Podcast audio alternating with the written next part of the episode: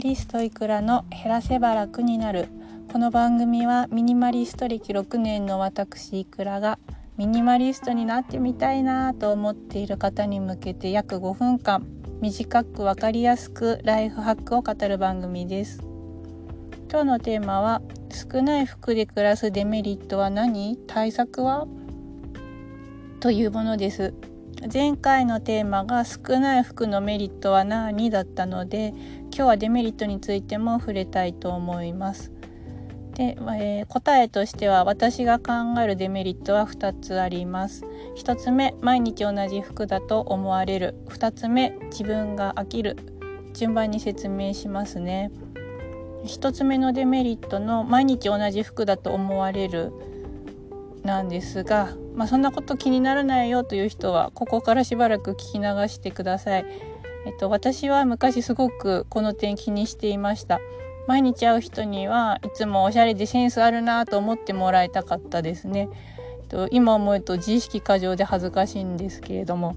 で具体的には誰にそう思ってもらいたいかっていうと同性で平日なら職場の同僚ですし休日なら友人でした。でおしゃれでセンスがあるというのはたくさん服を持っているっていう意味だと思っていました。明らかにファッション誌の影響だったんですけど30日の着回しコーデとかが大好きで楽しくいつも読んでました。だから毎日同じ服だと思われるのは嫌だったんですね。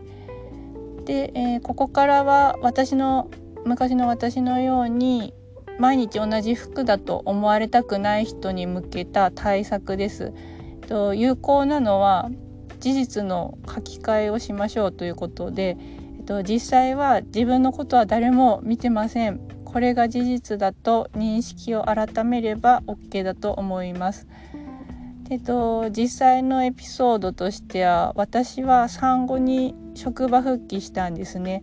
でその時同時にこうミニマリストに生まれ変わっていました。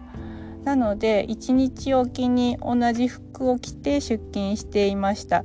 でも何にも本当に問題なかったです。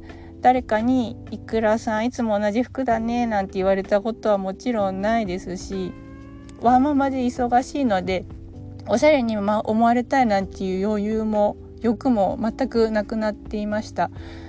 それでもたまにいつもいい感じだねなんて褒めてもらうこともあったりしましただから、えーと、そんなことから誰も自分のことなんて見てないなと実感を持ってこう腹落ちできたので同じ服でも堂々としていて大丈夫ですよと言いたいです。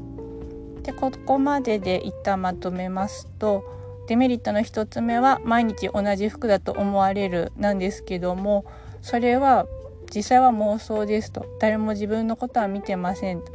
でおすすめそれでもちょっとあのまだ抵抗があるっていう方におすすめは試しに1週間だけ堂々と週3回で同じ服で、えーと、と過ごしてみてください。前回話したですね少ない服で過ごすメリットの方が大きく感じられると思います。で2つ目のデメリットです自分が飽きるというところなんですがあの週23で同じ服って飽きそうだよなとか楽しくなさそうだよなと心配な人もいるかもしれません。で私の答えはよっぽど飽き性の人でなければ大丈夫だと思います。ただし条件があって心からのお気に入りの服を頑張って見つけられればそれであれば週3で同じ服で着てても飽きないと思います。あのお気に入りで着心地も良くてしかも鏡を見るたびに似合ってるなと思えるなら気分よく過ごせると思います。で実際にファッション業界の人でなければ忙しくしてればワンシーズンの3ヶ月なんて服が飽きたなという前にあっという間に終わってしまうと思います。これも私の経験から言えます。ということでまとめますとデメリットの2つ目自分が飽きるの対策は頑張って心からお気に入りの服を見つけましょうということです。もちろんあの23枚で十分です。ただし心からのお気に入りを手に入れるっていうのは実際なかなか難しいなと実感します。妥協もしたくなるし安い服をとりあえず買いたくなったりもします。私も今も試行錯誤し続けています。